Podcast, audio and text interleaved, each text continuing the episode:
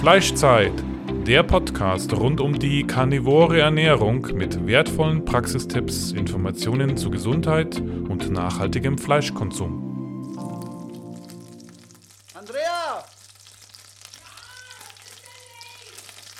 Fleischzeit! Okay. Okay, herzlich willkommen, meine Fleischzeitfreunde. Heute mal wieder mit einer neuen Erfolgsgeschichte. Wir haben Chris zu Gast hier im Podcast. Hallo Chris, wie geht's dir? Hallöchen, freut mich hier zu sein. Ja, mir geht's sehr gut. Hast du heute schon, hast du heute schon gut Fleisch gegönnt? Natürlich, natürlich, jeden Tag. Sehr gut, sehr gut. Ähm, starten wir einfach mal rein. Mm, Erzähl mal, wie hat deine Ernährung vor deiner Ernährungsumstellung ausgesehen? Wie hast du gegessen und ja, wie ging es dir gesundheitlich? Mm, ja, gute Frage. Äh, das ist eine lange Geschichte. Also, bevor ich überhaupt angefangen habe, mich mit irgendeiner Art von Ernährung zu beschäftigen, war es so, dass ich eigentlich gegessen habe, wonach mir der Sinn steht. Also alles Mögliche, was mir gut geschmeckt hat, das, das war so wirklich alles. Ich habe zu der Zeit viel trainiert und mich mit Fitness beschäftigt, so mit Powerlifting und solchen Dingen. Und meine Idee war einfach, äh, ich muss, ich muss Masse aufbauen. Ich muss ein bisschen dicker werden, ein bisschen schwerer werden. Äh, ja, dann werden die Gewichte auch schon irgendwie schwerer. Und ja, ich habe einfach gegessen, was ich wollte. Alles Mögliche. Ziemlich, ja, ja, wirklich rückblickend schon ziemlich ungesund. So viel Tiefkühlpizza, viel Eis, äh, Chips. Massephase halt, oder? Ja, die klassische Massephase, wie man sie kennt. Aber weil muss ja irgendwie irgendwas mit Sport noch sein. So. Ja. Ja, sowas halt. Und dann habe ich halt gemerkt, dass ich, ähm, ich hatte als Kind immer Neurodermitis und das äh, hatte ich mein Leben lang bis dahin nicht mehr. Wie alt war ich da? Ungefähr 20 Jahre alt und ich habe gemerkt, dass das kommt wieder, so in den Kniekehlen und sah halt sehr hässlich aus und generell habe ich mich nicht gut gefühlt. Ähm, so mental habe ich mich manchmal sehr niedergeschlagen gefühlt. Ähm, ich hatte keine Lust, Sport zu machen, irgendwie generell. Eine große Lethargie war so in meinem Alltag. Fand ich ziemlich, ziemlich schade. Und äh, ja, weil früher war das nicht so. Und was ich, was ich dann hatte, war, äh, dass, ähm, ja, dass ich sehr viel äh, Probleme hatte mit Allergien, auch so mit, mit Frühjahrsallergien und Hausstaub und ja, ich konnte dann irgendwann bestimmte Nahrungsmittel gar nicht mehr verdauen. Ich habe gemerkt, dass ich irgendwie Probleme hatte, dass die schwer im Magen liegen, dass ich, äh, dass ich nicht gut schlafen kann, wenn ich zu spät esse, dass ich nicht gut schlafen kann, wenn ich bestimmte Dinge esse und so weiter und so fort. Äh, das war, das war sehr, sehr belastend. Und zum ersten Mal habe ich gemerkt, dass irgendwie das, was ich esse, einen Einfluss hat auf meinen Körper. Und der Gedanke ist mir davor noch überhaupt nicht gekommen. Und ja, dann habe ich mich mit der Ernährung beschäftigt und habe äh, gerade so geguckt, was so diese Symptome angeht, die ich hatte. Es sind ja medizinisch gesehen Autoimmunsymptome, Neurodermitis, so im abstrahierten Sinne und auch äh, ja, generell Hautprobleme und äh, dann bin ich auf die Paleo-Diät gekommen und habe ja, fand das Darf ich da kurz einhaken? Du warst bestimmt bei ein paar Ärzten auch, oder? Ja, natürlich, natürlich. Und die haben dir wahrscheinlich alle gesagt, so kann man nichts machen, ne, ist halt so und äh, muss man damit umgehen? Oder wie war da das, das Feedback der Ärzte? Was kam da zurück? Ja, das war schon ziemlich genauso, wie du gesagt hast. Äh, dann gab es noch irgendwie, äh, ja, welche Vorschläge gab es noch? Desensibilisierungstherapien bei, äh, bei bestimmten Nahrungsmitteln, so völlig, völlig idiotisch. Ist einfach das, was dir nicht bekommt. Irgendwann bekommst du schon. Das ist so die Strategie gewesen. Ja, in rauen Mengen und ähm, ja, ja, das war's halt so. Und Antihistamintabletten. So, das, das alles. Hm, Das ist das, was man immer gegen Allergien verspricht. Und es hilft ja auch ein bisschen Antihistaminika, aber es tut ja die Ursache nicht bekämpfen. Ja, klar. Das ist das Problem, ne? Ja, Symptombekämpfung, das, das hat gar nichts, gar nichts gebracht. Das war ein Tropfen auf dem heißen Stein. Und dann dachte ich so, ich muss mir, ich muss mir selbst helfen. Und bin dann zu Heilpraktikern gegangen, habe einige sehr, sehr fragwürdige Dinge gesehen, fragwürdige Behandlungen. Ähm, ja, Ja. Zum Beispiel? zum Beispiel äh, sowas in die Richtung Energieheilung. Das war verrückt. Also, Es klingt auch fucking crazy. ja, ja, ich dachte, ich probiere es einfach mal. Ich habe so ein YouTube-Video gesehen und es war auch nicht teuer. Das hat einmalig, gut 100 Euro ist, ist jetzt nicht wenig, aber ich dachte, ich probiere es einfach mal. Warum nicht? Ich habe so ein Video gesehen, da war eine Frau, die hatte dieselben Symptome wie ich, ist zu so einem russischen Heiler gegangen und hat, hat sich äh, behandeln lassen. Die hat ihr irgendwelche Formeln gesagt, irgendwelche, irgendeine Meditation, hat dann ja auf ihr drittes Auge getippt und äh, hat irgendwie, was weiß ich, irgendeinen so Hokuspokus gemacht, irgend, keine Ahnung. Ich dachte, ja gut, vielleicht funktioniert das. Die Erklärung war ganz gut. Es hat sich für mich so halbwegs interessant angehört. Ja, das kann man es nennen. Und dann bin ich da hingegangen. Hab davor aber schon ein bisschen Paleo gemacht, so Autoimmunprotokoll und habe das probiert, so mit einigen Lebensmitteln.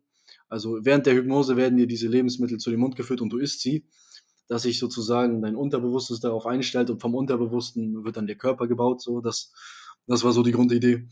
Und ja, tatsächlich konnte ich danach diese Sachen essen wieder und hatte keine Symptome. Aber ich glaube, das liegt daran, dass ich durch dieses Autoimmunprotokoll schon meinen Darm ein bisschen geheilt habe. Wenig später ging es dann halt wieder komplett los, so mit den mhm. Symptomen. Mhm.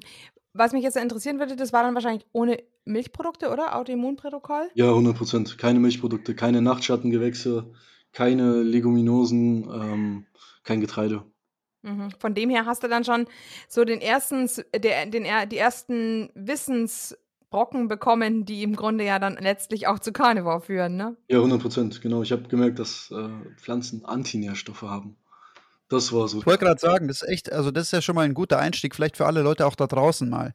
Das, was jetzt hier gerade aufgezählt wurde, das ist, sollte jeder mal machen, um zu schauen, wie sich seine Gesundheit verbessert. Es muss ja nicht jeder gleich sofort in die Carnivore Diet einsteigen, aber wenn man diesen Schritt mal gemacht hat, meiner Meinung nach, und sieht, ey, je mehr ich rausnehme, desto besser geht's mir, ähm, dann ist das schon mal sehr, sehr viel wert. Genau. Also unter Leguminosen, das war mir zum Beispiel auch, bevor ich mit, mich mit Carnivore beschäftigt habe, kein Begriff. Versteht man also alle Hülsenfrüchte wie Soja, Erdnüsse, ähm, äh, Bohnen. Was gehört noch dazu, Chris? Boah, ich glaube, das war's schon. Ähm, ja. Okay. Mhm. Ja, und dann sind also irgendwie, ist es, hat sich doch wieder verschlechtert. Ja, nachdem ich wieder angefangen habe, in alte Muster zu verfallen, so zu essen, wie ich davor gegessen habe. Weil ich habe gemerkt, durch Paleo nehme ich ziemlich ab. Und was nicht, was nicht gerade schlecht war, meine Kraftwerte sind nicht gesungen, aber ich wollte halt wieder in diese Massephase gehen. und genau dann habe ich halt wieder angefangen, so ein paar Sachen einzuschleichen in meine Diät. Haferflocken. Ja, sowas primär. Also war schon eine sehr pflanzenbasierte Diät. Und ich habe dann auch angefangen, so weniger Fleisch weil ich hatte damals immer noch so den Gedanken, Fleisch ist irgendwie nicht gut und war immer noch irgendwie Gehirn gewaschen äh, von diesen ganzen Dokus, von, ja, ja, von vielen Dingen, von sehr, sehr vielen Dingen. Also ich wurde als Kind auch, das muss man sagen, ähm, na nicht, also ich, ich, ich habe viel auf Fleisch verzichtet, das gab es nicht so oft in meiner Familie und ja, da ich damals schon Neurodermitis hatte, hat meine Mutter gedacht, das ist vielleicht ein Weg so, dem äh, zu begegnen, diese Krankheit, indem man halt Fleisch weglässt und tierische Produkte reduziert. Und deshalb war ich es halt auch gewohnt. Und Fleisch mm. so eine Sache, so, ja, wenn man Paleo ist, dann muss man ja darauf zurückgreifen, weil so andere Proteinquellen gibt es nicht wirklich. Ähm, das war für mich halt so eine Sache, die ich nie wirklich mochte. Mhm. Mhm. Ja, interessant. Ja, und wie bist du dann auf Carnivore gekommen? Ähm, ja, ich habe das ist auch eine relativ lange Geschichte. Ich habe lange Paleo gegessen und habe dann gemerkt, dass es mir ja, ich habe viel Gemüse gegessen halt. Ich habe äh, da werden vielleicht einige jetzt lachen. Ich habe fast jeden Tag ein Kilogramm Brokkoli gegessen und grünes irgendwelche ja, irgendwelches grüne Gemüse, so.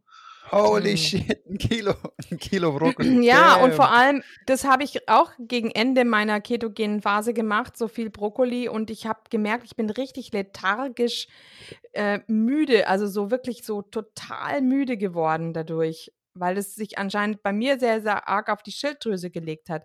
Wie hast du das jetzt dann empfunden mit dem vielen Brokkoli? Also, was ich primär gemerkt habe, ist, dass dass ich einfach immer einen dicken Bauch hatte, weil die, diese ganzen Ballaststoffe, mein, mein Bauch war immer angeschwollen so.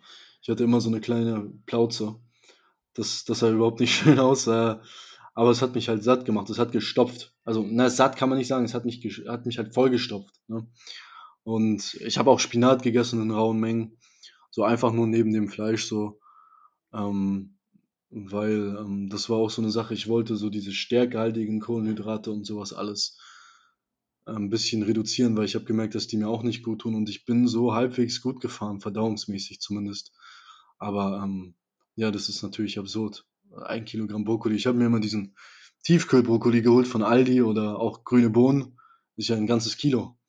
Und ja, habe ich mir dann warm gemacht und äh, über den Tag mir reingeprügelt. also lethargisch habe ich mich auch gefühlt, keine Frage. Äh, verglichen zu jetzt auf jeden Fall lethargisch, aber ich habe schon irgendwie so funktioniert, ein bisschen. Also es ging. Es war, es war kein, kein schönes Leben verglichen zu jetzt, aber, aber ich glaube, der Mensch neigt auch generell dazu, sein Leiden ähm, zu, als normal zu betrachten, zu den, den normalen Status. Mhm. Ja, ja. Es gibt Karnivoren, die eben auch sagen, ähm, sie wussten eigentlich nie, wie gut es einem gehen kann, bis sie im Grunde dann Carnivore gemacht haben, weil dann, ähm, dann merkst du erst, ja, wie gut kann es einem überhaupt erstmal gehen. Das, man geht ja nicht davon aus, dass es normal ist, ja. Andrea, bist du noch da? Hallo? Chris, bist du noch da? Bin auf jeden Fall noch da, ja. okay, ich glaube, Andrea hat gerade Internetprobleme. Ähm, ja, dann machen wir einfach mal weiter. Wie, wie hast du das dann ähm, gemerkt, so die Umstellung? Wie ging es dir dann, als du auf Carnivore umgestiegen bist? Was hat sich verbessert? Das war relativ sukzessiv. Ähm, also ich habe erstmal mit Keto angefangen. Äh, erstmal habe ich mich ketogen ernährt. Äh, viel Spinat, ja. Genau, das hast du gerade erzählt. Viel Brokkoli, viel Spinat. Oh, genau, und ich habe die, die, die, die Süßkartoffeln, eigentlich waren es damals die einzigen Carbquellen, waren Süßkartoffeln und Bananen. Die habe mhm. ich weggelassen und habe gemerkt, so, ich probiere einfach mal Keto. Habe mhm. nicht verloren, aber ich habe gemerkt, ja, es geht mir ganz gut, so energiestoffwechselmäßig. Am Anfang, weil ich habe wirklich sehr wenig Fleisch auch gegessen, hatte ich so Momente, wo ich stark unterzuckert war und so und ich glaube auch, das ganze grüne Gemüse irgendwie, irgendwas war mit meiner Schilddrüse auch nicht richtig, kann man sagen. Also ich habe mich sehr ängstlich gefühlt zum Teil und ich habe auch manchmal die Nacht nur drei, vier Stunden geschlafen und, und das war alles nicht tipptopp. Auf was führst du das heute zurück, wenn du jetzt das so rückblickend ähm, erzählst? Wo denkst du, war für dich da die Ursache? Hm, ich glaube, das waren einfach zu wenig Nährstoffe. Das war, ja, eine relativ nährstoffarme Ernährung, also sehr, sehr wenig Fleisch und einfach auch, ähm ja, gute Frage, gute Frage. Als ich mehr Protein gegessen habe, ging es mir auf jeden Fall besser. Also, Also am Anfang, als du Keto gegangen bist, hast du noch nicht viel Protein drin gehabt. Ne, ne, äh, lass mich raten, äh, vielleicht noch nicht mal 100 Gramm Eiweiß am Tag, also unter. Das ist relativ Okay. wenig. Ich habe 80 Ja, ist moderat. Also ich würde jetzt nicht sagen, dass es super wenig ist, aber es ist auf jeden Fall sehr moderat, ja. Ja. Ja, 80 Gramm halt und also und dazu halt noch der, der, der Brokkoli mitgerechnet, ne? Also das war viel weniger Mhm. Fleisch. Ja. Okay. Und dann, wie ging es dann weiter? Dann hast du jetzt erstmal erstmal die Süßkartoffeln rausgenommen, die Bananen rausgenommen. Und wie ging es dann weiter? Also es ging mir auf jeden Fall da schon besser, so was die Energie angeht. So die war konstanter. Ich hatte nicht immer so diese Blutzucker Zuckerachterbahn. Ich war ähm, relativ wach, fokussiert. Das fand ich ganz angenehm. Und ja, danach habe ich gedacht, ja, irgendwie ähm, ist die Verdauung nicht so top. Dieses ganze grüne Gemüse, das hat dann dazu geführt, dass ich, ich weiß nicht, wo es lag, aber ich hatte oft Sodbrennen, ich hatte oft einen vollen Bauch und ich habe äh, mir dann äh, Supplemente geholt, um die Magensäure ähm, zu ersetzen. Beta-In HCl, also Mhm. das Pepsin-Supplement, das habe ich mir in rauen Mengen äh, reingeholt. Genau, weil du, also man muss sich das ja auch mal vorstellen, die Magensäure bindet ja sozusagen, beziehungsweise das ganze grüne Zeug, das du isst, bindet Magensäure, ne? Ja, ja. Und du brauchst die Magensäure in extrem hohen Mengen dann, um dieses ganze basische pflanzliche Zeug zu verdauen. Und ähm, an anderen Stellen fehlt natürlich dann die Magensäure, ne? Und dann bekommst du Probleme, Sodbrennen, solche Sachen. Hm. 100 Prozent. Extrem problematisch, vor allem wenn es in so großen Mengen halt auch ist. Ne? Und ich glaube, das machen auch ziemlich viele Keto-Leute, dass sie das in so großen Mengen einfach essen. Und ähm, ich sehe das auch als super problematisch an, so große Mengen an Grünzeug ähm, zu essen. Früher oder später macht sie halt einfach deinen Magen kaputt und deinen Darm kaputt. 100 Prozent, ja. Ich, also da habe ich auch richtig Neurodermitis bekommen. Diese ganzen Ballaststoffe, ne? Ich habe auch den Brokkoli richtig brachial komplett gegessen, so den, den, wie nennt man das? Den, den Stamm. Ja, also den Stiel, ja. Den Stiel, genau, den, den habe ich mir einfach so reingepfiffen. Den habe ich, ich habe den minimal geschält, nur so die ganz steinharten Stücke. Dann habe ich den zerhackt mit einem Messer, weich gekocht, so gut es ging, und dann einfach, ja, einfach vernichtet. Das war, ähm, das war nicht klug. Eine Frage hätte ich jetzt noch, die hätte ich vielleicht vorher schon auch einwerfen können. Wie sah es denn bei dir aus? Du hast weiter trainiert. Wie, wie sah denn dein Trainingsumfang aus in Verbindung mit der Ernährung? Weil du gesagt hast, du hast da noch Süßkartoffeln und zum Beispiel so Bananen und so gegessen. Hast du da noch viel trainiert oder war das eher so, mh, hm, ja, du hast nicht mehr viel gemacht und hast trotzdem noch Carbs gegessen? Ähm, ja, doch, ich habe immer noch, ich habe immer konstant trainiert, auf jeden Fall, ähm, bei jeder Diät. Ja, ohne Carbs war auf jeden Fall viel, viel weniger Pump, ne? Am Anfang auch, ja, eine leichte Kraftabnahme, aber nur eine ganz leichte. Das hat sich dann relativ wieder eingependelt. Mhm. Ähm, ja, diese Keto-Grippe hatte ich auch, ganz klassisch. Aber ähm, ja, das, das war eigentlich alles, was sich verändert hat. Okay. Und dann hast du jetzt gerade vorher gesagt, durch diese großen Mengen an, an pflanzlichen Nahrungsmitteln ist deine Neurodermitis dann erstmal schlimmer geworden. Ja, ja, genau. Und ich wusste nicht, wieso. Weil auf dem Papier habe ich Sachen gegessen, die eigentlich in Anführungszeichen gesund waren, die autoimmunfreundlich waren. Und ich dachte, ja, ich habe so viele Ballaststoffe, das muss doch eigentlich gut sein. Im Brokkoli sind jetzt keine nennenswerten Stoffe, die den Darm irgendwie zerstören, dachte ich mir. Habe mich dann auch belesen und ja, ich dachte einfach, ja gut, mein, mein Darm ist einfach hinüber. Also ich, irgendwas stimmt nicht. Ja. Nicht, ja. Und ich höre das von ganz vielen Leuten, dass ihnen die Ballaststoffe so viele Probleme machen. Und natürlich wird dir natürlich sonst überall erzählt, ja, so viele Ballaststoffe wie, wie möglich, weil es reguliert den Blutzucker, ähm, es hilft dir bei der Verdauung, deinem Darm geht es da doch besser. Und ich höre es von so vielen Leuten, dass sie so extreme Probleme mit großen Mengen an Ballaststoffen haben. Ich bin ja selbst jemand, der auch gute Probleme kriegt, wenn ich zu viele Ballaststoffe zuführe. Und ähm, als ich vegan gelebt habe, es war katastrophal einfach. Ich war zwei bis dreimal am Tag auf dem Klo einfach durch diese ganzen Ballaststoffe. Mein Darm hat sich so ungut angefühlt. Ich war die ganze Zeit aufgebläht. Mhm. Und es war wirklich, es war wirklich schlimm. Und ja. ich glaube, dass da, also da ganz viele Leute natürlich glauben, so wie du auch, ja, ist Ballaststoffe, da hört man nur Gutes, das muss auch gut sein für mich. Was aber tatsächlich passiert, ist größtenteils, dass einfach der Darm nach und nach weiter geschädigt wird, ne? 100 Prozent, ja. Das war bei mir auch der Fall. Und ja, das, das war eine Sache, die ist nicht besser geworden, obwohl die Ernährung sehr konstant war. Ich habe mir dann auch feste Zeiten genommen und ich habe äh, versucht, drei Stunden nach dem Essen Wasser zu trinken, damit ich die Magensäure nicht verdünne. Äh, und sehr, sehr viele HCl-Tabletten genommen. Sehr, sehr viele, wirklich. Hat es was geholfen?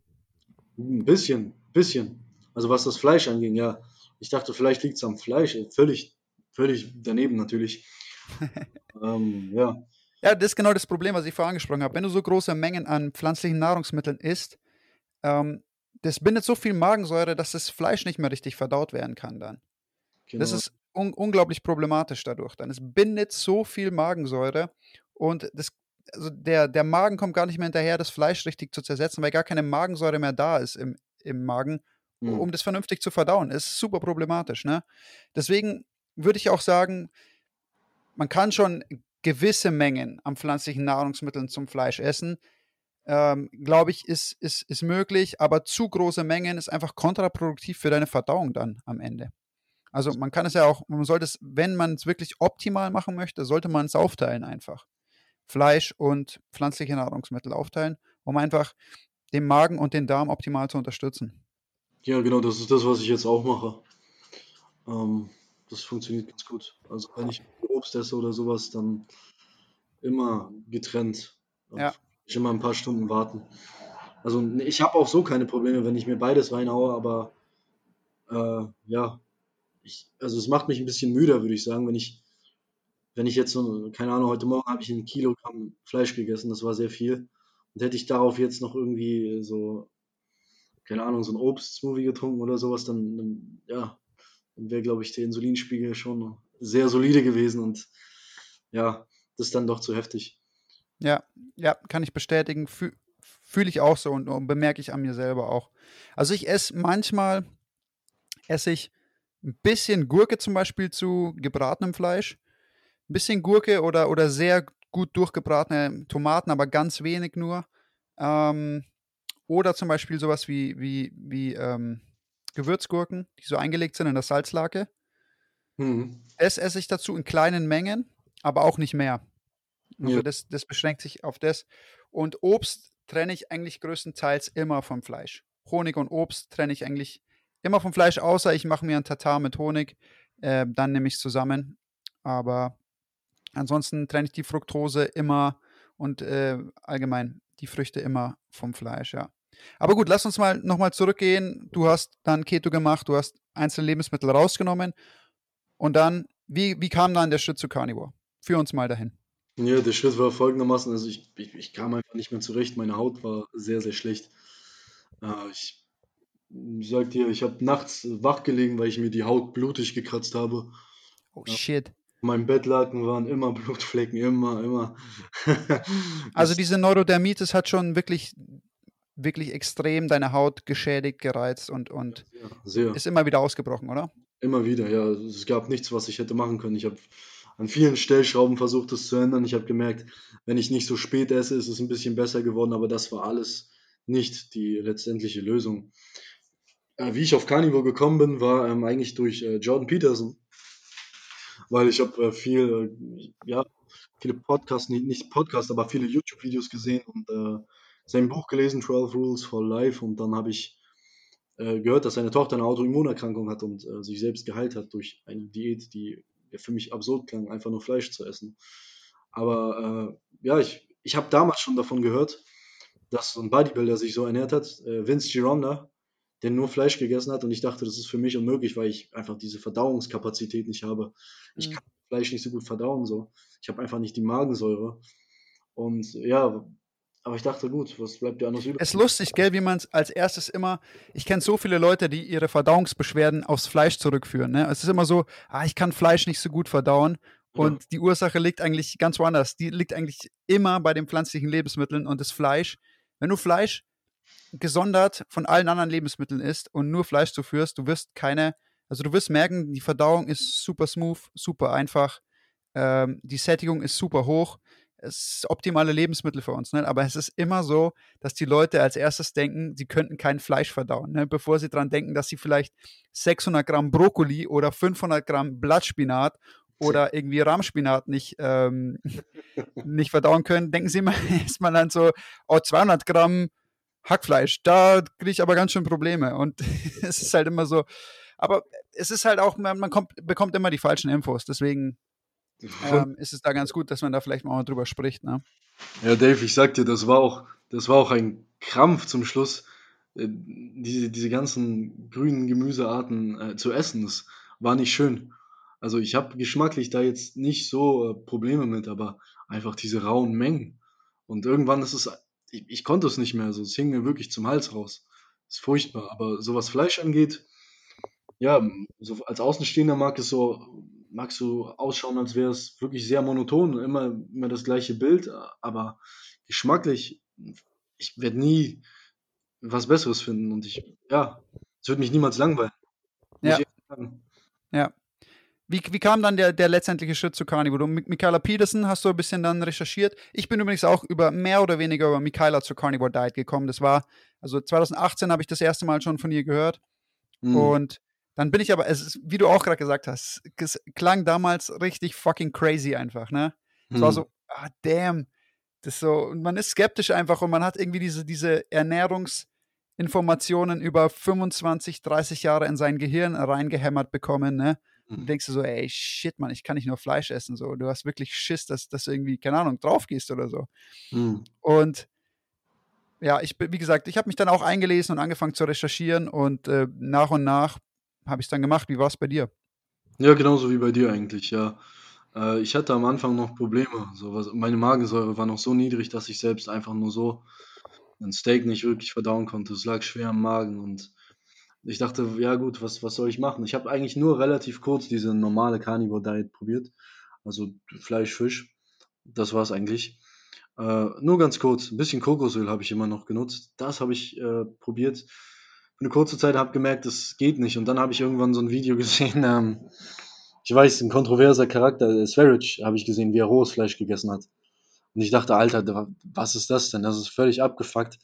Und dann hat er auch noch so Metal-Musik laufen lassen, die ich zu dem Zeitpunkt auch sehr gern mochte, aber ich dachte einfach, okay, ich probiere es einfach mal. So, so, ja, es war ziemlich verrückt. ich musste auch wirklich grinsen, als ich das erste Mal so rohes Tatar gegessen habe. So, ich dachte so, entweder holst du dir jetzt einen Bandwurm oder es passiert wirklich. so, und. mir ging es ähnlich, Mann. Bei meinem ersten Teller Tatar, ja. bei meinem ersten Teller Ronhackfleisch ging es mir ähnlich, Mann. Shit. ich musste wirklich lachen. So. Ich, äh, ich fand es auch ein bisschen komisch von der Konsistenz. So. Ich habe mir einfach Musik angemacht und habe mir das, ja, habe es mehr oder weniger einfach runtergeschluckt. Ich konnte es auch nicht kauen. So der Gedanke war schon sehr absurd, dass es einfach ein Muskel ist, den ich da verspeise. So Lebewesen. das so einfach auch, ja, so in der Form, wie er ist. Und ähm, aber danach ging es mir richtig gut und ich hatte das erste Mal nach einer Mahlzeit keine Verdauungsprobleme seit Monaten, wenn nicht sogar seit einem Jahr. Hast, hast du gefastet eigentlich irgendwie im Übergang oder hast du mal so ja, einen Fast eingelegt, um die Magensäure ein bisschen runterzukriegen? Äh, also den pH-Wert? Ja, das habe ich, habe ich, ja, habe ich probiert. Ähm, habe ich kurz probiert, aber das hat nicht wirklich was gebracht. Also gar nicht. Ich habe danach was gegessen, dann war es noch einmal schlimmer. Ich glaube, das lag auch daran, dass meine Schilddrüse ziemlich, äh, ja, ziemlich schlecht funktioniert hat. Ja, also, also allgemein, allgemein kann man ja sagen, ne, der pH, der pH-Wert von deiner Magensäure sinkt, wenn du fastest, ne? Weil davor musst du viel verdauen, je länger du fastest, desto mehr sinkt der pH-Wert deiner Magensäure. Äh, ja. Äh, wenn du Dry Fasting machst, dann geht der richtig weit runter. Da musst du auch erstmal dein Fast mit Elektrolyten brechen, um den pH-Wert wieder ein bisschen zu erhöhen im Magen. Mhm, krass. Aber ähm, grundsätzlich mal für die Leute da draußen, wenn ihr Fleisch optimal verdauen wollt, dann fastet davor ein bisschen, um den pH-Wert eurer Magensäure runterzubringen, weil wenn ihr eine Zeit lang gefastet habt, steht der pH-Wert optimal, um Fleisch zu verdauen. Bei dir ist jetzt was jetzt eine andere Sache, weil du noch ganz viele andere Probleme hattest, aber mal allgemein wollte ich das noch einwerfen. Also der pH-Wert geht nach unten, je länger ihr fastet und dann irgendwann ist er an einem Punkt, wo ihr optimal Fleisch verdauen könnt. So schaut es aus. Also das habe ich, äh, später habe ich das auch gemerkt. Aber ja, da habe ich schon eine Weile so gegessen. Ähm, ja, was, was, was dann kam, war, ähm, nachdem ich dieses Tatar gegessen habe, dass ich mich wirklich, wirklich sehr, sehr gut gefühlt habe. Und dass ich auch die erste Nacht komplett durchgeschlafen habe.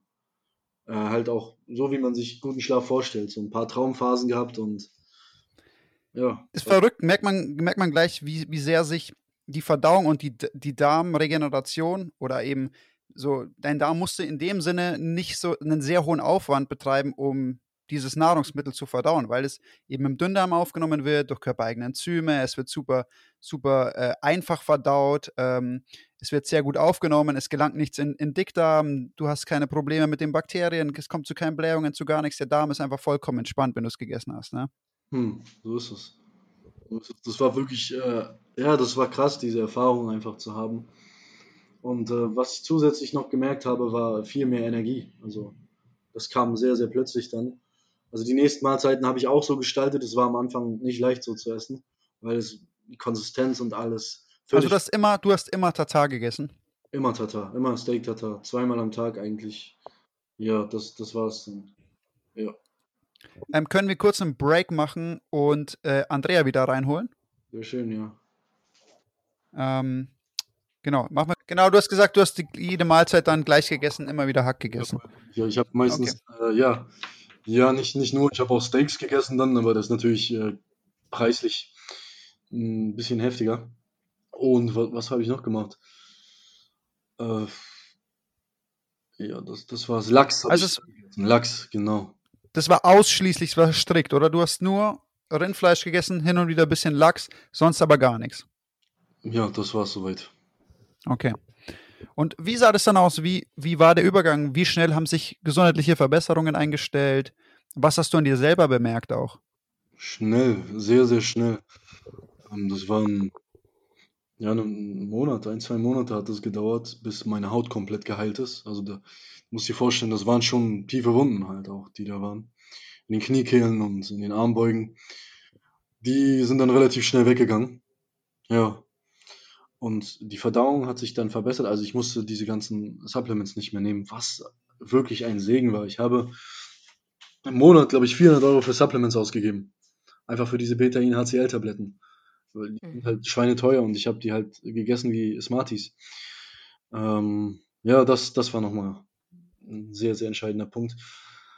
ich habe gemerkt, dass ich weniger schlafen muss. Ich habe gemerkt, dass ich Gewicht verliere, aber Kraft aufbaue. Äh, ich habe gemerkt, dass ich ähm, mich an Sachen erinnern kann, besser. Aber was ich auch gemerkt habe am Anfang, war ein Stück weit, dass ich ein bisschen emotional war. So habe ich mich gar nicht gekannt, aber das, das hat dann schnell aufgehört. Das war gerade, wenn ich irgendwie ähm, so rohe Fette gegessen habe. Ich habe mir immer äh, Fett bestellt, einfach nur so Stücken. Die waren zwar tiefgefroren, aber äh, die, die kamen aus richtig guter Haltung. Das war so richtig schönes gelbes Fett von. Ge Mhm. Also war das, war das Nierenfett? äh, ich weiß es nicht. Ich glaube, das war kein Nierenfett, nee. Das war, glaube ich, Bauchfett. Mhm. Obwohl, das, ich, ich weiß es nicht. Es waren auf jeden Fall Fettstücke zusammengewürfelt, verschiedenste. Die habe ich immer gegessen. Und äh, das hat mir so ein richtiges Zen- Zen-Gefühl gegeben. Und ja, das war mit das Schönste, muss ich ist halt sagen. fucking Gehirnnahrung, ne? Ich meine, diese Ja. Fette, das, das Cholesterin und so, das geht halt richtig schön ins Gehirn rein einfach, ne? Ja, Man spürt es halt auch einfach. Wenn du, wir haben es auch so oft schon im Podcast gehört, man spürt es einfach, wenn man fett ist, gutes tierisches Fett ist, das gibt dir einfach so einen Schub für dein Gehirn.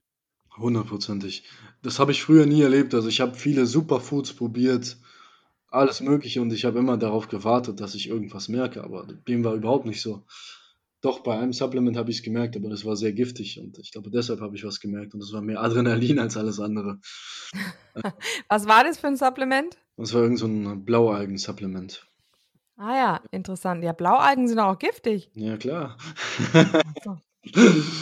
Ja, deshalb äh, völlig äh, verrückt. Also ich habe natürlich gehört, dass es entgiftende Wirkungen hat. Sicherlich, der Körper entgiftet danach, aber von den Algen, die du zu dir nimmst. Und das gibt dir halt dieses, dieses Adrenalingefühl. Hm, ja, es war von so einem äh, passionierten Rohkost-Veganer.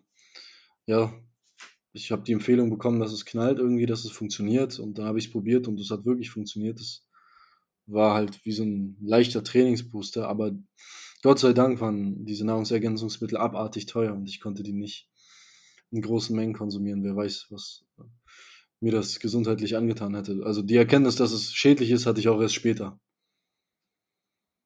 Hm, Wahnsinn, ja. Ja, das hat ja ähm, die Kirsten auch erzählt gehabt in einem der ersten Podcasts, dass sie so viel Geld als Veganerin für Nahrungsergänzungsmittel ausgegeben hat. Ich denke, man gibt auch viel Geld für Gemüse aus, viel Geld für Obst aus. Ist alles etwas, worauf man eigentlich gar nicht so viel Wert legen muss, was einem vielleicht gar nicht so viel bringt, ne?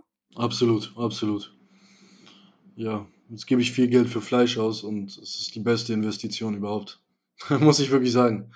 Mhm. Ja. Wie viel gibst du, wie viel gibst du monatlich ungefähr aus für Fleisch? Hm, das ist ja so 600 Euro mindestens. Damn. Naja, das ist aber schon viel. Ja. Mhm. Klar. Dann gönnst du dir schon noch Steaks. Mm, mm, mm, Nee, ich gönne mir nur wirklich äh, Top-Qualität. Steaks weniger.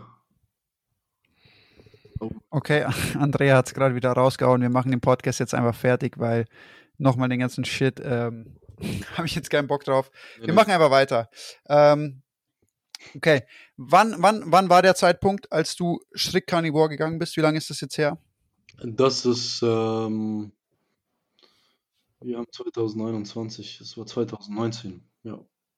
Wann 2019? In, nee, das, das, spät 2018 habe ich das, das erste Mal probiert und 2019 im, im Winter, im Februar ungefähr, ja. Okay, dann sind wir alle drei ungefähr zur gleichen Zeit ähm, Carnivore, Verrückt. Carnivore geworden, ja. ähm, im, Im Zuge der Umstellung hast du auch noch andere Sachen in deinem Leben umgestellt. Ich meine, dir ging es dann natürlich körperlich besser, deine Neurodermitis ist, ist viel, viel besser geworden. Hast du andere Dinge umgestellt? Hast du wieder mehr trainiert? Wie sah es allgemein aus in deinem Leben? Ja, das, das stimmt. Also ich habe davor habe ich, hab ich mich schon relativ lethargisch gefühlt. Ich hab, konnte mehr trainieren. Das ging sehr gut. Ähm, also wirklich ohne Probleme. Ich konnte auch meiner, meiner zweiten Arbeit nachgehen, meine, der Hausmeistertätigkeit, ohne irgendwie Probleme zu haben. Also ich habe gemerkt, so die, die, diese Stufen, die ich jeden Tag äh, laufen muss, haben mich nicht mehr so gejuckt. Einfach generell, die Fitness war krasser, war, war besser. Ähm, auch wenn ich irgendwie ja, geboxt habe oder andere Sachen gemacht habe. Äh, so leichtes Sparring habe ich gemerkt, Cardio ist besser, ich krieg besser Luft. Ähm, Bist du Boxer? Ich boxe ein bisschen. Also ich bin jetzt kein. Nee, professionell nicht. Also ich mache alles so ein bisschen an Kampfsport. Ich interessiere mich für viele Disziplinen und versuche mich da, ja. Okay. Hast, hast du eigentlich abgenommen? So, das ist vielleicht das, was man auch sehr schnell bemerkt. Ist Ja, dein. Körperfett runtergegangen? Sehr, sehr. Das war, das war signifikant auf jeden Fall. Äh, so war ich noch nie. Also, da, also schon Paleo, da habe ich gut abgenommen. Einfach weniger Kohlenhydrate, aber dann noch viel, viel mehr. Also am Anfang kam ich mir halt wirklich dünn vor. Es hat sich nicht gut angefühlt, aber ich dachte, ja gut, solange die Kraftwerte stimmen, ist eigentlich alles cool. Ja, Hast du auch ein bisschen experimentiert und variiert mit, mit dem Fettanteil in der Ernährung? Hat Ja. sich das verändert über die Zeit? Er, erzähl mal dazu ein bisschen was, wie, das, wie sich das bei dir darstellt. Ähm, ja, ich habe halt gemerkt, ähm, je mehr, ähm, Eiweiß macht halt auch ein Stück weit müde. Ne? Gerade wenn man irgendwie große Mengen zu sich isst. Ist ja doch eine gewisse Insulinausschüttung und ich habe dann probiert, so den Fettanteil möglichst hoch zu halten. 80 Prozent so. Schön viel Fett. Hauptsache viele Kalorien und hat gut funktioniert. So ging es mir tatsächlich am besten. Äh, Umso weniger im Verdauungstrakt war, so an Mengen, äh, umso mehr Fitness habe ich gemerkt. Ja. Das war, das war ziemlich cool. Also, um, ja, umso mehr Ausdauer auch. Das war, das war ein Punkt. Also, High Fat hat für mich besser funktioniert als High Protein. Okay, da muss ich dazu sagen, bei mir ist es so, ich, ich kann so viel von dem Zeug essen und ich, ich war leaner, als ich High Protein gemacht habe. Also das war für mich einfacher umsetzbar und ähm, habe mich da auch ein bisschen leistungsfähiger gefühlt von der Intensität her, wenn es um so explosive Sachen ging, als, als ich High Fat jetzt war. Wobei ich sagen muss, allgemein fühle fühl ich mich auf High Fat auch wohler. Also das ist jetzt eher so aufs Training bezogen. Das Allgemeinbefinden fühle ich mich mit High Fat auch wohler. Ja? Aber da bin ich nicht so lean, definitiv nicht. Also da, da schaffe ich es nicht, so weit runterzukommen dann mit dem Körperfett, als wenn ich High Protein esse. Das ist interessant. Das ist interessant. Bei mir ist fast genau andersrum. Also, umso mehr Protein ich esse, umso dicker werde ich. Echt krass, ja. Kann auch mit der Insulinausschüttung zu tun haben, wie du schon gerade gesagt hast auch, ne? Glaube ich, glaube ich. Ja, aber ist ganz gut. Also, mo- momentan esse ich so 1 Kilo, 1,5 Kilo am Tag. Ist schon viel. Teilst du es auf? Hast du Fastenfenster? Isst du es in, in one sitting oder ähm, isst du zweimal am Tag? Isst du dreimal am Tag? Hast du irgendwie intuitive Fastenfenster mit drin in deiner Ernährung? Äh, weniger, also ja, in, intuitiv ist, klingt schon. Ich esse, ja, am liebsten esse ich eine große Mahlzeit morgens, weil äh, ja, dann habe ich halt das meiste schon drin sozusagen, die meisten Nährstoffe. Und Ich bin auch, ich bin auch ein riesiger Fan von in der Früh essen. Also, wie, wie, wie, wie fühlst du dich da, wenn du in der Früh eine, eine gute, große Mahlzeit, vor allem mit Protein gegessen hast? Ähm, wie ist es für dich für den restlichen Tag? Boah, ich fühle mich wirklich gestärkt, also im wahrsten Sinne. Ich, also ja, ähm, natürlich nach einer riesen Mahlzeit ist man erstmal so ein bisschen müde, gerade am frühen Morgen ist das vielleicht nicht immer so tipptopp. Äh, Ist jetzt nicht wie ein Kaffee oder so, dass du gleich komplett durchstarten kannst. Das ist eher so ein langsamer Start in den Tag, aber die Energie ist konstant. Ich habe den Tag über Kraft ähm, und ich habe überhaupt nicht das Bedürfnis, irgendwas anderes zu essen. Und abends esse ich dann nochmal vorm Schlafen. So mache ich es heute zumindest. Bisschen zu spät für mich, aber ähm, ja, am liebsten so 18, 19 Uhr. Und dann ist halt gut. Dann ist halt gut. Okay, und du, du isst deine Steaks oder dein rohes Hack und ähm, reicherst das Ganze eben noch mit, mit, mit Rinderfett an dann. Oder wie machst du das? Wie kriegst du deine Fats rein? Also so, wie ich jetzt esse, ich esse viel Knochenmark. Ähm, Mhm. Ich esse sehr viel rohe Leber, also schon ein halb, halbes Kilo am Tag. Ähm, und ja, Rinderhack esse ich sehr viel, genau. Halt äh, hochqualitatives. Da mache ich mir auch gern so ein paar Eigelb drauf. Der Und Klassiker, ich liebe es, Mann. Das ist einfach, das, das ist so für mich so das Superfood schlechthin, das rohes Hack mit Eigelb. mh, Es gibt einfach so einen harten Nährstoff- und Energieschub. Es ist nicht mehr normal. so, Mhm. Ah ja, da würde ich jetzt ganz kurz, ich hoffe natürlich, dass es aufgenommen wird, sonst muss ich es wieder nachsprechen. Ähm, ähm, ich habe äh, heute ja was gepostet über diese MTHFR-Genmutation ähm, und die haben ja relativ viele Leute. Ich habe es eben auch teilweise und ich habe mich immer gefragt, warum ich so ein Bedürfnis habe. Eigentlich, ich habe schon als Kind äh, lieber den Fettrand gegessen als das, als das, das Fleisch innen, also das magere Fleisch und ich habe jetzt auch wahnsinnige Lust immer auf Leber. Ich habe heute wieder Leber gegessen und so Lust. Und ähm, wenn man diese Mutation hat, hat man eigentlich ein unheimliches Bedürfnis an, die, Bedürfnis an diesem Vitamin B12 und aber auch an Cholin, was man eben auch aus rohem Eigelb bekommt und eben auch an Kollagen, also Glycin. Mhm. Ähm, ähm, und das hört sich jetzt, was du jetzt erzählst, dass du jetzt relativ gern Fett und auch Knochenmark isst und dann Eigelb und Leber.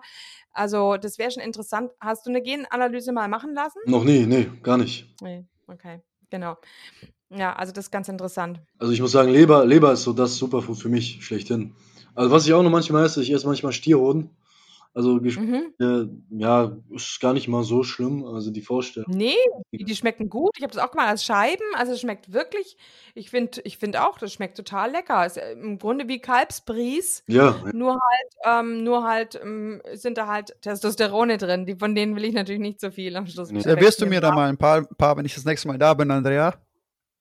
Äh, ach so, ja, dann könnte ich mal, ja, dann sage ich meinem Metzger, er soll das nächste Mal wieder, wieder sagen, wenn er welche hat, welche Stierhoden. Und dann ähm, würde ich die einfrieren und für dich aufheben. Ja, klar. Okay, Wir wollten eh noch zum. Grillen vorbeikommen, dann können wir auch gleich mal Stierhoden essen. Ja, genau, das können wir auch machen. das kann ich, ich, sehr empfehlen. wenn ich sie bis dahin habe. Kann ich sehr empfehlen. Geschmacklich ist, ja, es ist sehr salzig auch, finde ich. Das ist auch ganz nett. Ich esse nicht Mhm. Salz, einfach weil es mich sehr durstig macht. Äh, da bin ich, also das brauche ich nicht, da habe ich auch ein bisschen experimentiert. Aber ähm, ich ja, weiß jetzt nicht, ob, sehe das jetzt auch nicht so kritisch an, äh, Salzkonsum. Ähm, ja, für mich sind die Mhm. salzig. Aber Testosteron, äh, wirklich, ja, knallt. Ja, jetzt warte mal, Chris. Also ich weiß ja, dass du mit dem, äh, ich habe ja dich, also nee, dich habe ich, ich weiß gar nicht, wie ich dich eigentlich kennengelernt habe, aber, aber den Marvin, ähm, den habe ich im Grunde aus deiner Raw Carnivore Diet Deutschland Gruppe kennengelernt.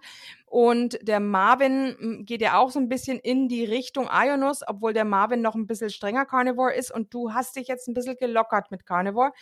Oder? Äh, aber du bist immer noch dieser, ähm, bist du jetzt ein, ein Primal Diet Anhänger? Also tust du diesen Ionus von der Planets ähm, besonders befolgen, wenn du jetzt auch sagst, kein Salz und nur roh und gerade das äh, vieles, viel rohes Fett? Hm. Wie ist das? Ich, ich finde vieles, was er sagt, äh, bestätigt meine Erfahrung. Ähm, das, das sehe ich schon so. Äh, aber andere Dinge, so da stehe ich überhaupt nicht hinter, so zum Beispiel was Selleriesaft angeht und solche Sachen. Da habe ich keine gute Erfahrung mit gemacht, auch nicht über lange Sicht. Ja, ja. Also ich finde auch, man kann den nicht als Gott ähm, äh, in, die, in, die, in die Höhe heben und so. Also ähm, da gibt es ja manche, die den ja äh, wirklich ähm, alles, alles preisen, was er sagt. Und das ein einziger Wissenschaftler kann ja gar nicht den Überblick über alles haben. Man muss ja immer differenziert sehen und sich einfach überall das Gute herauspicken. Ja, das stimmt, das stimmt. Was ich äh, krass finde von ihm ist High Meat. Also das finde ich äh, ist was sehr, sehr Potentes, um seine Darmflora wirklich zu fördern und wirklich so ein kleines High-Gefühl zu haben. Ähm, auch kognitiv so ein bisschen mehr auf, auf die Höhe zu kommen. Und das ist ganz gut, wenn man Fleisch tatsächlich fermentieren lässt, besonders rohe Leber. Das hat, Mhm. ja, der Geschmack ist, der variiert sehr stark. Es kann sehr, sehr gut schmecken, sehr süß auch. Oder ein bisschen wie, äh, ja, ein bisschen wie Alkohol halt auch, ne? Variiert, aber die Bakterien einfach. Das, ich glaube mittlerweile wirklich, dass die Bakterien auch einen Riesenanteil an der Verdauung haben. Also Mm. Säure hundertprozentig auch, gar keine Frage. Wenn wir so viele basische Sachen essen, alkalische Sachen, dann haben wir einfach nicht das Milieu im Darm und im Magen, um Fleisch zu verdauen. Aber bakteriell äh, ist, glaube ich, die Verdauung auch sehr, sehr ähm, und auch die Nährstoffaufnahme ähm, äh, ja, sehr dominiert, so durch Bakterien. Ja, ja, ja. Also es ist ja auch, es ist ja auch so, dass unser Geschmackssinn für Eiweiß ja nicht rein, also für, für, für frisches Eiweiß vorhanden ist, sondern unser Geschmackssinn ist ja eigentlich vorhanden für fermentiertes Eiweiß. Das ist ja das Glutamat, was im Grunde entsteht, wenn, wenn, wenn Eiweiß durch Bakterien ähm, zersetzt wurde. Und das ist etwas, was wir in, in, in altem Käse, also im Parmesan ja in großen Mengen haben, aber auch in Salamis. Das ist ja auch fermentiert oder eben einfach, wenn man dann einfach was, was stehen lässt, ne? das Fleisch eine Weile stehen lässt, ist vielleicht dann auch dasselbe. Machst du das dann nur mit Leber oder machst du das auch mit Rindfleisch? Und ähm, welche Mengen sind es dann? Ist es dann immer nur so ein Teelöffelchen, das du davon isst oder sind es schon größere Mengen? Ich esse schon größere Mengen, obwohl manchmal ein Teelöffel schon gereicht hat. Das äh, stimmt, ich mache das nur mit Leber. Also die anderen High-Meat-Sorten habe ich auch probiert. Hm, das ist mir geschmacklich ein bisschen zu stark. Da bin ich äh, sehr penibel. So, das, das mag ich nicht, wenn da irgendwie so. Das, das riecht auch wirklich brutal. So Muskelfleisch Ja. fermentiert ist, äh, nee, ist nicht gut. Das riecht, äh, riecht auch nicht gut. Rohe Leber riecht einigermaßen erträglich, würde ich sagen. Mhm, mhm, mhm. Interessant, ja. Ja, okay. Es ist halt einfach Geschmackssache. Also bei uns ist so, wenn die Steaks dann alt sind, dann, dann werden sie der Mama entgegengeschoben und dann Mm, bin ich da auch richtig scharf drauf und ich mag es dann auch gerade eben roh. Also wir haben auch immer so, so richtig mit Fett durchsetzte Entrecotes, da werde ich richtig, wenn die dann so ein bisschen bitzeln schon und so, dann finde ich das auch total toll. ja, so ein bisschen sauer sind. Ja, es ist gar nicht irgendwie Sau Säure unbedingt. Es ist einfach, ähm, ist einfach ein anderer Geschmack, ja. Mhm. Also es ist ja wahrscheinlich das High Meat dann. Ja, ja. Aber Ich mag, ich mag die Säure so im Kefir. Also da, da habe ich auf jeden Fall ähm, eine große, äh, äh, ja, eine große Sucht entwickelt, so Milch, auch rohe Milch und sowas. Das bekommt mir jetzt aber nicht so gut, muss ich sagen. mhm. Ja, Mhm. Also du spürst da die Milchprodukte dann schon. Auch wenn es Rohmilch ist. ja, auch wenn es Rohmilch ist. Also Rohmilch verdaut sich top. Also es gibt mir auch Energie. So nach so einem halben Liter Rohmilch kann ich zum Beispiel nicht, könnte ich mich nicht hinlegen und ein Nickerchen machen. Äh, das ist so, dass wenn ich, ähm, wenn ich viel äh, rohe Milch trinke, ich, ich weiß nicht, ich werde einfach schnell fett zum einen. Ich werde ein bisschen träge und ja, nee, nur Fleisch ist für mich das Beste, also funktioniert am besten. Mhm. Mhm. Und von der Haut her merkst du da was, wenn du zu viel äh, Rohmilch konsumierst? Nee, habe ich bis jetzt keine Probleme gehabt. Also die Haut ist gut, seit du mit Carnivore äh, den Umstieg gemacht hast. Ja, absolut. Okay, ja, interessant, gell? Das ist schon toll. Hm, ja, das, das ist wirklich schön. Ja, und ich merke auch, dass äh, generell bin ich widerstandsfähiger. Also so im Winter, wenn ich draußen arbeite, so ich merke das gar nicht, wenn ich mal keine Jacke anhabe und nur im T-Shirt bin. Und Erkältung, ja, selten, ganz, ganz selten, wenn ich wirklich viel Stress habe und wirklich ewig in der Kälte rumlaufe, so weil ich einfach nicht merke, das ist, das ist noch was, was mit, mit Raw Carnivore gekommen ist, dass meine Körpertemperatur sich wirklich erhöht hat.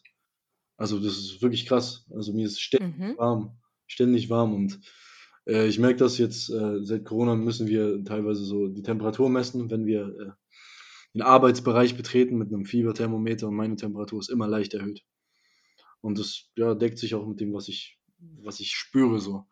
Mhm. Das ist Mhm. Ist aber toll. Also das zeigt ja zum einen, das ist ja das große Problem, dass eigentlich die Körpertemperatur bei immer mehr Menschen sinkt. Ähm, und das liegt ja auch an der Schilddrüsenfunktion, dass Mhm. die ähm, Leute alle in der Unterfunktion sind. Also von dem her ist es ein tolles Zeichen, auch dass eben ja auch die Mitochondrien einfach super laufen. Ne? Und ähm, das zweite ist mir jetzt entfallen. Ach so, ja. Und jetzt wollte ich dich noch was anderes fragen. Ich weiß ja, dass du auch gerne rohes Blut trinkst, ne? Oh ja, ja, der, das ist vorbei, also mehr oder weniger. Äh, also ich, ich habe vor kurzem zum Glauben gefunden äh, und ja, in der Bibel steht, dass äh, ja, das ist, ist ein bisschen kontrovers. Sicherlich nach den neuen Speisegeboten könnte man das schon machen. Äh, und Blutwurst essen und sowas finde ich auch okay. Ja, also ich finde es, ich finde, ich würde es nicht mehr in rauen Mengen machen, weil ähm, es ist schon sehr, sehr potent, so was äh, auch die Nährstoffe angeht. Und es hat mir immer wirklich einen richtigen Energierausch gegeben, muss ich sagen. Mhm. Gerade wenn es frisch war. Aber jetzt ist es so, ähm, dass ich es ab und zu mal mache. Wenn ich es bekomme vom Fleischer, wenn ich es praktisch hinterhergeschmissen bekomme, ja, dann nehme ich es auch mal und trinke mal einen Schluck hier und da. Und ja, das ist auch ein guter Dünger für den Garten. Aber ja, Ja. ja, Molke soll auch ein guter Dünger für den Garten sein, habe ich jetzt gehört. Wenn ich, äh, wenn ich einen Frischkäse mache aus der Rohmilch, also die Rohmilch, die jetzt schon älter ist, für meine, äh, meine Kinder, die nicht mehr wollen, dann tue ich da ein bisschen Lab dran, dann mache ich dann Frischkäse draus und, den, und die Molke, die ähm, schütte ich auch in den Garten, ist auch guter Dünger. Aber ja, ich meine, pro Rind fallen 60 Liter Blut an. Das muss man sich mal überlegen. Das, wird, das ist ja der Grund, weshalb die so ein Problem haben mit ihrem Abwassersystem, diese Metzgereien. Das ist auch der Grund, weshalb, ähm, weshalb es da ganz arge Reglementierungen gibt. In den, in den Städten darf also kaum noch geschlachtet werden, außer an einem besonderen Schlachthaus. Aber die Metzger dürfen ja alle nicht mehr. Das liegt alles an diesen, an diesen großen Mengen Blut und es sind ja eigentlich Nährstoffe pur. Also als Blutwurst gekocht, würdest du es jetzt da vom, vom vom Glauben her würde mich das jetzt auch interessieren. Wäre das dann da im Grunde eher in Ordnung oder Na, eigentlich nicht. Es ist genau dasselbe. auch nicht? Eigentlich nicht. Aber ja, Könntest du mir mal die Passagen ähm, schicken aus der Bibel, wo da was drüber steht? Weil ich, also außer jetzt natürlich, die Juden haben ja viele, viele Vorgaben, aber aus dem Neuen Testament ist das jetzt wahrscheinlich nicht, oder? äh, nee, ist es Oh. nicht. Ist es nicht. Es ist nur im Alten Testament. Und ja, das ist, ist alles Interpretationssache. Also Mhm. Ich muss, ich Ja. muss sagen, was, was, äh, ja, was, was das, das Herz dann sagt, was das Herz sagt bei mir, so, ähm, ich finde, ich, ich finde es moralisch nicht, ähm, nicht falsch. Muss ich, Mhm. ja. Ja, ja. Naja, aber interessant. Also, also Blut machst du jetzt nicht mehr und Ein bisschen, genau, bisschen, also bisschen, ja. nicht Mhm. mehr so in großen Mengen. Äh, es ist halt wirklich, die Sache ist, es verklumpt auch relativ schnell. Ja. Das ist dann halt die, die Flüssigbestandteile und die Festbestandteile, das ist dann eher wie so ein Pudding. Und ich hau das, ich habe das immer in den Mixer gehauen und dann war das halbwegs eine, eine Pampe, so wie so ein Proteinshake, sehr dickflüssig. Und ja, genau, hat ja auch denselben Eiweißanteil im Endeffekt, sehr viel, aber halt keine Kohlenhydrate und ja, gibt richtig viel Energie. Zu viel trinken darf man davon auch nicht, weil das ist einfach zu viel Eiweiß, dann kriegt man halt auch Durchfall. Und so ein Liter Blut, das sind 200 Gramm Eiweiß und der ist schnell mal so weggetrunken. Und Shit. ich noch, äh, ja, wenn man dann zusätzlich noch irgendwie 200, 300 Gramm isst, dann, ja, also 500 Gramm sind schon brutal. So, dann, Ja, ist eine harte Menge. 500 Gramm ist schon hart. Mhm. Vor allem, weil du ja sagst, du isst kein Salz dazu. Ich ähm, dachte auch, dass man dann immer wieder sagt, okay, aber das war, ist beim Marvin ja auch nicht so, dass man sagt, dann, dann sollte man wenigstens ab und zu Blut zu sich nehmen, um da die Salze wieder aufzufrischen. ja, stimmt, macht schon Sinn. Äh, ja, aber das ist einfach nur eine Gefühlssache, weil ich, ich merke auch, wenn ich viel Wasser trinke, dann ist es so, dass die Nährstoffe ein bisschen ausgespült werden. Ist ja logisch. Äh, Das Wasser fließt durch den Verdauungstrakt und äh, verdünnt die Verdauungssäfte etc. Äh, das ist so der Hauptgrund. Wenn ich viel Salz esse, werde ich durstiger. Und das Mhm. immer, ja, und mehr Wasser führt dazu, dass ich mich nicht so gut fühle. Ja, so, ja, ja, ich merke das inzwischen auch, wenn ich mal abends einfach nur so ein bisschen Wasser trinke und mich dann ins Bett lege, dass es dann so gurgelt und mir überhaupt nicht wohl ist. Also ähm, es ist schon anscheinend schon so, es ist am besten, wenn man zwischendrin auch wirklich keine, keine äh, ja, Flüssigkeiten trinkt. Und ich lese im Moment das Buch vom Monastyrski, ähm, Fiber Menace. Ähm, der sagt ja auch, dass die Ballaststoffe eigentlich der Hauptgrund sind dafür, dass wir so viel saufen müssen oder wollen oder was auch immer. Die ziehen Ähm, ohne Ende Wasser in den Darm. Es ist ja. richtig crazy. Es ist richtig crazy. die- ich habe es gespürt. Und es ja. Genau, und es leitet ja auch wieder die ganzen Elektrolyte aus. Also das ist ja dann wieder das Problem. Also die Leute äh, trinken so viel, weil sie so viel Ballaststoffe zu sich nehmen, dann schwemmt die ganzen Elektrolyte aus, dann haben sie wieder, und dadurch sei wohl auch Kalium so ein groß, der Kaliummangel so ein großes Pro Problem. Nur dadurch, dass wir mit den vielen Ballaststoffen so viel ähm, Wasser trinken. Also habe ich jetzt gerade gelesen. okay, ja. Ja, also, ja, und dann kommt der Bluthochdruck beim Genau. Kaliummangel. ja. Ja, ja. Mhm. Ja, Teufelskreis. Ne? Es, spielt alles irgendwie zusammen. Es ist, es ist, es ist äh, schlimm, ja. Mhm. Du hast jetzt gesagt, Chris, dass du nicht mehr ganz 100% carnivorisch bist. Was fügst du dann an anderen Sachen noch mit ein? Mm, Ehrlich gesagt, so Sachen, die, äh, weiß ich jetzt nicht. Die, äh, wenn es in der Familie mal Kuchen gibt oder sowas halt. Solche Sachen. Keine Ahnung, wenn jemand mal für mich kocht, dann nehme ich das dankend an und äh, denke jetzt nicht unbedingt darüber nach. M- Macht sich da die Neurodermitis bemerkbar irgendwie in irgendeiner Form wieder? Hast du irgendwelche Autoimmunsymptome noch oder ist dein Darm wirklich wieder so weit, dass er das komplett verträgt und keine Probleme macht? Ja, ist komplett alles, alles geheilt.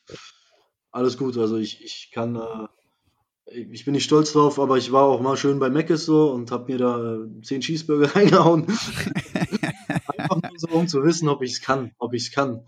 Und einmal und gar keine Probleme gehabt. Gar keine Probleme. Also, ist, ja, ist ja auch mal schön zu hören, ne? weil ich, ich, wir fragen ja die Leute oft auch in, in unserem Podcast, ne, ob sie probiert haben, wieder was einzuführen und viele trauen sich da gar nicht ran und sind da super skeptisch und ich bin auch einer von den Leuten, ich habe super viel ausprobiert im letzten Jahr und ähm, manches habe ich vertragen, manches gar nicht. Ähm, aber es ist trotzdem irgendwie persönlich schön zu sehen, dass man weiß, hey, ich kann auch ohne Probleme mal das und das essen, ohne dass ich äh, wieder einen Ausbruch bekomme, irgendwie mit meinen Autoimmunsymptomen oder mit meiner Autoimmunerkrankung, was auch immer. Und ähm, deswegen finde ich gut, dass du so offen drüber sprichst, weil wir müssen jetzt auch nichts vormachen. Ich glaube, es gibt viele Leute, die auch vielleicht irgendwie das Verlangen haben, mal wieder was auszuprobieren. Und ähm, wieso sollte man es nicht machen? Es ist halt Trial and Error. Voll, voll. Also, was ich gemerkt habe, nachdem ich das gegessen habe, ähm, war, dass ich am Morgen aufgewacht habe und ein Gefühl hatte, was ich Ewigkeiten nicht mehr hatte. Ich konnte mich kaum noch dran erinnern. Und das war, ich bin aufgewacht und hatte keinen Hunger. Also, also wirklich, mir war schlecht. Ich hätte nichts essen können. So. Die, die, dieses Gefühl, dass man leicht krank ist, diese leichte Übelkeit. Das, ja, ich weiß, ich weiß genau, was du meinst, ja. Das, das kenne ich sonst gar nicht. Ähm, ja. Und ja, das hat mir gezeigt, das ist einfach pures Gift. Da muss man auch kein Prophet für sein. So. Ist ja klar.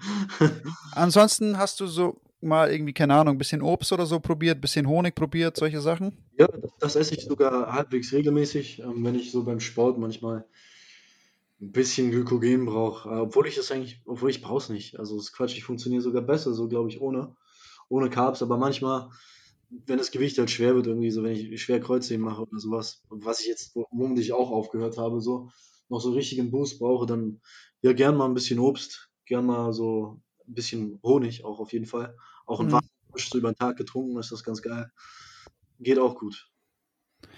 Ähm, hast du zufällig mal, das würde mich jetzt noch interessieren, der, der Vergleich vielleicht, nimmst du hin und wieder mal deinen Blutzucker oder hast du mal deinen Blutzucker angeschaut? Wie, wie steht der so, wenn du strict Carnivore bist und viel Fleisch isst? So? Weil ich meine, anderthalb Kilo ist schon auch jetzt nicht ohne, ne? Ist schon auch eine Menge mhm. ähm, an Fleisch. Wie hoch ist da dein Blutzucker? Ist der, ist der höher? Ist der, weißt du da ungefähr, wo der liegt? Oh, ich habe nicht geguckt. Müsste ich mal nachschauen. Müsste ich mal nachschauen. Also, wie es sich anfühlt, ist es ganz gut. Also, ist jetzt nicht brutal. Ähm, wenn ich, wenn ich ein bisschen Carbs dazu esse, ja. Also, wenn ich die separat esse, getrennt vom Fleisch, dann merke ich da auch keinen Unterschied. Ich merke, dass ich ein bisschen mehr Hunger habe. Hm. Aber ähm, mehr ist eigentlich nicht. Ich müsste mal gucken, würde mich jetzt selber auch interessieren. Wie gesagt, das ist interessant zu sehen. Ich bin mal gespannt. Also, wenn du es auf zwei Mahlzeiten aufteilst, ich weiß nicht, jeder reagiert da anders ab einer gewissen Menge Protein. Also bei mir ist es so, wenn ich zu viel Protein esse, dann steigt mein Blutzucker auch ganz schön an. Also der, der geht dann schon deutlich hoch. Mhm. Ähm, und ja, also ansonsten, ich, ich habe jetzt auch dem, im letzten Jahr viel mit Honig experimentiert, viel mit Obst experimentiert. Bei mir ist es auch so wie bei dir. Ne? Also ich, ich habe schon gemerkt, dass ich einfach mehr Intensität bringen kann im, im Gym, vor allem bei schweren Belastungen, bei intensivem Training. Wenn ich halt davor ein bisschen Obst esse oder ein bisschen Honig esse oder beides, Obst und Honig, ähm, dass es schon da von der Leistung her intensiver und besser ist auf jeden Fall. Kann ich, kann ich unterschreiben. Also, ich würde nicht sagen, so insgesamt von der Leistung bei mir zumindest, also, also auch, ich kenne auch bei einem Kumpel, der, der meint auch Carnivore so einfach so hormonell auch und so was, was ja, was den Kopf angeht, die Klarheit, so beim Boxen zum Beispiel oder bei anderen Sachen, so bei, beim Bodenkampf ist, ist die Klarheit irgendwie mehr da und auch so ein bisschen mehr Wille, ein bisschen mehr Kampfgeist. So das, das verrückt mit Carbs ist aber, also bei, habe ich mehr Pump natürlich und mhm. direkt mehr, ähm, ja, die Gewichte sind einfach ein bisschen leichter, so habe ich das Gefühl.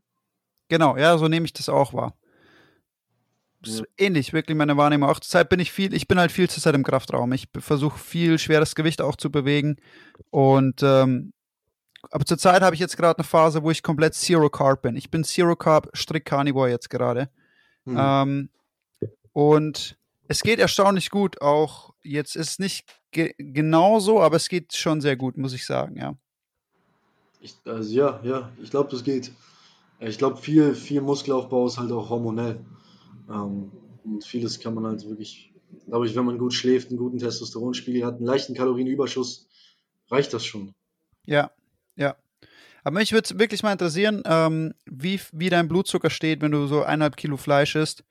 Ähm, ob der hochgeht, ob, der, ob du vielleicht auch die Menge an Protein ohne Probleme irgendwie wegsteckst, ohne dass dein, dein Blutzucker nach oben geht, äh, würde mich mal interessieren, ja. Ja, das äh, muss ich mal gucken. Würde mich auch interessieren. Also Leber hat ja auch Gerade wenn sie frisch ist, eine Menge Glykogen. Hm. 500 Gramm, na gut, eine Menge ist nicht. Das sind vielleicht 20 Gramm Carbs, 30 Gramm maximal. Und dann nochmal zu, zu 100 Gramm Protein. Ja doch, das ist schon, 500 Gramm Leber ist schon eine ordentliche Mahlzeit. Ja, auf jeden Mm. Fall. Ja, Aber- ich habe heute 100 Gramm Leber gehabt ähm, und ich habe vorher und nachher meinen Blutzucker gemessen und der ist wirklich von 4,6 auf 5,8 oder 5,9 rauf in einer Stunde. Also fand ich schon ganz schön beachtlich. Das muss von der Leber gewesen sein, sonst hatte ich nichts. Hm. Macht schon Sinn. Ja. Was sind denn so deine Pläne für die Zukunft? Wie, wie möchtest du weitermachen? Was sind da auch deine Ziele und ähm, wie willst du es mit der Ernährung handhaben? Also ich, in naher Zukunft plane ich auf jeden Fall wieder strikt zu bleiben. Wirklich strikt, wenig Ausnahmen. Ja, so geht es mir wirklich am besten. Das, die Erfahrung habe ich gemacht. Straight Carnivore ist auf jeden Fall ideal für mich, für alles, ähm, für den Sport, für die Arbeit. Ja, generell, generell so, auch kognitiv, ähm, für Studium. Ähm, ab, und zu Ausnahmen, ja, das, das kann ich halt nicht. Das mache ich halt schon gerne. So, ja, einfach aus sozialen Anlässen oder so. Das ist ganz cool. Äh, ernährungstechnisch, ja, fahre ich so gut und bleibe auch so. Vielleicht, wenn ich älter werde, denke ich mir so, werde ich nicht mehr ganz so viel essen. Werde ich auch nicht mehr ganz so brutal trainieren. Äh, das ist alles. So die Mengen sind manchmal ein bisschen krass. So, Wo liegen so ungefähr deine Kraft-Dreikampfwerte? Ähm, auch die, ich bin nicht gut im Bankdrücken. Also ich, ich mache selten eine One-Rep Max. Ich müsste das mal ausrechnen, aber ich kann dir sagen, was ich auf fünf Wiederholungen drücke. Ja, hau mal raus. Das sind 105, also ist nicht viel. Ist ordentlich. Komm, was willst du? Und ist okay, so dreistellig hat mir immer gereicht, so 100, Dick die 100, ne? Der Klassiker so. genau. Ähm, Kniebeuge, boah, ich habe lange keine mehr gemacht. So, so mache ich Reps mit 140. Mal 5? Ja, ja, genau. Okay. Das ist doch, ist doch ganz vernünftig. Ist okay, ja, Kreuzheben, äh, da, da mache ich äh, maximal, da habe ich 215 gezogen. Einmal. Damn, ja, das ist schon hart. Ja, das kann ich, bin ich ganz gut in der Übung, aber ja. Wie alt bist du jetzt? ja ich bin 26. Okay, ja, besten Alter. Wie lange trainierst du schon jetzt so ähm, im Gym wirklich ähm, auf Kraft und, und Grundübungen? Äh, drei Jahre, eigentlich wirklich intensiv. Davor habe ich immer nur so rumgeeiert, also muss ich wirklich sagen. immer so Sachen gemacht, so wie mir der Sinnstand trainiert, so einfach mal ins Gym gegangen, einfach komplett den Körper zerstört und dann wiedergekommen, wenn es gepasst hat. So. Ja, okay. das war es halt immer so. Und ja, mich interessieren halt auch viele andere Disziplinen. Ich finde, Kraftsport ist schön, macht Spaß, aber ist halt ein Sport, der, der so sehr endlich ist. Man macht halt immer dieselben Wiederholungen, man isst halt mehr, selbe Bewegungsabläufe. Ja, Ja, und vor allem, du baust Kraft auf, dauert ewig, dann bist du mal irgendwie eine kurze Zeit raus und irgendwie davon sind wieder 30 Prozent einfach weg. ja, das ist so Es ist, undankbar. es ist so, der Sport ist so fucking undankbar und ähm, kann, ich kann es verstehen. Also du machst ja nebenher noch viele andere Sachen. Erzähl mal kurz, was du sonst noch machst nebenher. Ja, MMA eigentlich hauptsächlich. Das Okay, also alle Disziplinen so ein bisschen angeschnitten. genau, genau. Wie oft trainierst du insgesamt in der Woche? Also Krafttraining und ähm, ja, Kampfsport? also Kampfsport jeden Tag ein bisschen, und Krafttraining dreimal, dreimal, viermal. Ist schon wirklich, also deine 10 bis, bis, keine Ahnung, 12, 15 Einheiten pro Woche. Ja, ja, doch schon. Also, Mhm. Kraft, also äh, Kampfsport ist jetzt nicht so intensiv. Also ich habe jetzt nicht jeden Tag Sparring, auch wegen Corona geht das nicht. Aber jeden Tag Sandsack, äh, jeden Tag Technik, ja sowas. Hast du selber was daheim oder gehst du dann äh, ins in, in, in Boxclub oder Ja, ich habe eigentlich alles daheim. Ich werde werd jetzt aber demnächst mal hier äh, ein Studio aufsuchen, was ganz gut ist. Mir fehlt so ein bisschen das Sparring halt. Das mache ich manchmal ja. mit, aber ist dann auch eher sehr unregelmäßig. Ja, du hast gerade vorher noch erwähnt, dass du studierst. Was studierst du? Ja, ich studiere äh, Sprachpädagogik in äh, sozialer Arbeit. Ähm, ja, genau, mache ich jetzt im Master. Bin bald durch. Gott sei Dank. Okay. Und, und gleichzeitig arbeitest du noch Vollzeit und tust so viel Sport machen? Die Vollzeit nicht, also ich arbeite 20 Stunden die Woche. Ja, genau. Ist, ja, ist viel, ist viel schon. Das ist fucking karnivore Leistungsfähigkeit für die Leute da draußen. Man nehmt euch mal ein Beispiel am Chris, ihr Pussys. Ja, ja, das stimmt schon. Aber ja, es ist, Ja, fucking Maschine, muss man ja auch einfach mal so sagen dann. Ey, wenn du, wenn du wirklich 10 bis 12 Mal äh, 12 Einheiten trainierst in der Woche, Studium im Master und noch einen Job nebenher mit 20 Stunden, das ist fucking crazy. Das ist fucking crazy. Ja, ist halt auch der Job, da muss ich sagen, äh, das ist auch Kräftezehrend, so als Hausmeister zu arbeiten, ist nicht ohne. Gerade die ganzen Treppen hoch, runter und immer irgendwie, äh, ja, Kühlschränke tragen. Heute zum Beispiel, so, solche Sachen, das ist eine Arbeit, das habe ich früher äh, unterschätzt halt auch. Das, so einfach auch diese, diese Kraft, die Handwerker haben, so in den Fingern und so. Das ist sowas, was, das lernt man so nicht. Wenn man, wenn man irgendwie den ganzen Tag schraubt oder schwere Sachen trägt, also nicht mit dem ganzen Körpergewicht, einfach mit den Händen so. Das ist eine ganz andere Art von Kraft, die man da gewinnt. Also ich sehe das bei meinen Kollegen und das ist schon beeindruckend so. Ja. Ja, auf jeden Fall. Äh, du bist auf jeden Fall äh, äh, ein Vorbild, Mann. Ein Beispiel für uns alle. Also das motiviert mich gerade selber. Ich muss mal wieder ein bisschen, muss mal wieder eine Schippe drauflegen, Mann. Ja. Ah, ich, ich, weiß nicht, ob das immer so gut ist. Also ich, eigentlich finde ich ideal, ich bin noch jung, ich kann es machen. Also ich, ich melke die Kuh halt so lange, bis ich sie schlachten kann. Aber äh, ich glaube, irgendwann ist es schön, wenn man, wenn man auch mal ein ruhiges, beständiges Leben hat. Was, was halt doof ist, so, so viele Baustellen gleichzeitig. Das kann ich keinem empfehlen. Also, wenn dann eine Sache haben, ein Ziel, einen Job, irgendwie eine Mission, wirklich verfolgen. Aber so viel ist, ja, ich weiß es nicht. Aber keine Ahnung. Jedem das ist, jedem das seine. Es entwickelt sich dann auch oft so. Man ist ja auch dann an, an, an vielen Dingen interessiert. Bei mir ist es ja jetzt zum Beispiel auch so, dass ich Familie habe, einen Beruf habe und jetzt mit Carnivore habe ich langsam das Gefühl, das ist auch mehr als ein Teilzeitjob. Ja. Ein Hund. Und da hat man halt viele Sachen. Aber entweder man ist so ein Mensch, der halt immer beschäftigt ist, oder man ist halt ein Mensch, der halt nicht so äh, emsig ist. Hey, Comfort is your worst enemy. So ist es. So ist es. Ja. Das ist, ja, das ist, das ist wirklich das Schlimmste, weil umso mehr Komfort man hat, umso weniger weiß man dann die tatsächliche Ruhe zu schätzen. Das ist, ist wirklich so. Ja, und du lässt einfach nach, Mann. Wenn du dich ständig so, so wohlfühlst und dann, dann ist der Drang, irgendwie was zu machen, wird immer geringer. Es ist, äh, ja. das ist schwierig. Hm. Ja, was möchtest du denn unseren Zuhörern mit auf den Weg geben? Das ist eine gute Frage. Was ich jedem auf den Weg geben kann, ist, dass, äh, dass es eine gute Idee ist, äh, über den Teller ranzuschauen und was Fleisch angeht, äh, ja, einfach auch ein Stück weit zu experimentieren. Und ganz grob gesagt, Fleisch ist wirklich nicht das Böse.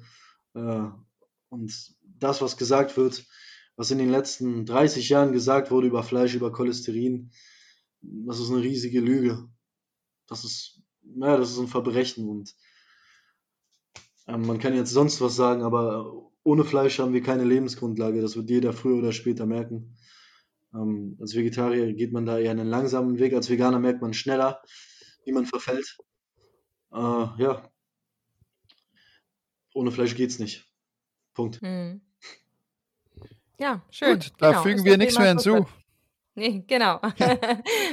also Chris, vielen, vielen Dank, dass du äh, in den Podcast gekommen bist. Natürlich kommst du bist jederzeit wieder gerne eingeladen, komm vorbei. Ähm, wir können auch mal gerne wieder ein bisschen über das Training quatschen, Carnivore und Training, was du festgestellt hast. Wir hatten jetzt auch schon einen großen Podcast drüber, aber wenn du Lust hast, können wir das auch gerne machen. Ja, sehr gerne, sehr gerne. Hat mich auch riesig gefreut. Vielen Dank. Wir bedanken uns und ähm, dann machen wir Schluss für heute. Leute, viel Spaß mit der Folge. Äh, stopp, ja, die habt ihr schon gehört. das macht keinen Sinn. Ähm, viel Spaß mit der nächsten Folge, die nächste Woche kommt. Die, denn sie wird kommen, so oder so. genau, okay, also, Servus. Alles klar. Bis dann, Gottes Segen. Ciao. Tschüss. Und hier unser Haftungsausschluss. Alle Inhalte im Podcast werden von uns mit größter Sorgfalt recherchiert und publiziert. Dennoch übernehmen wir keine Haftung für die Richtigkeit, Vollständigkeit oder Aktualität der Informationen. Sie stellen unsere persönliche, subjektive Meinung dar und ersetzen auch keine medizinische Diagnose oder ärztliche Beratung. Dasselbe gilt für unsere Gäste. Konsultieren Sie bei Fragen oder Beschwerden immer Ihren behandelnden Arzt.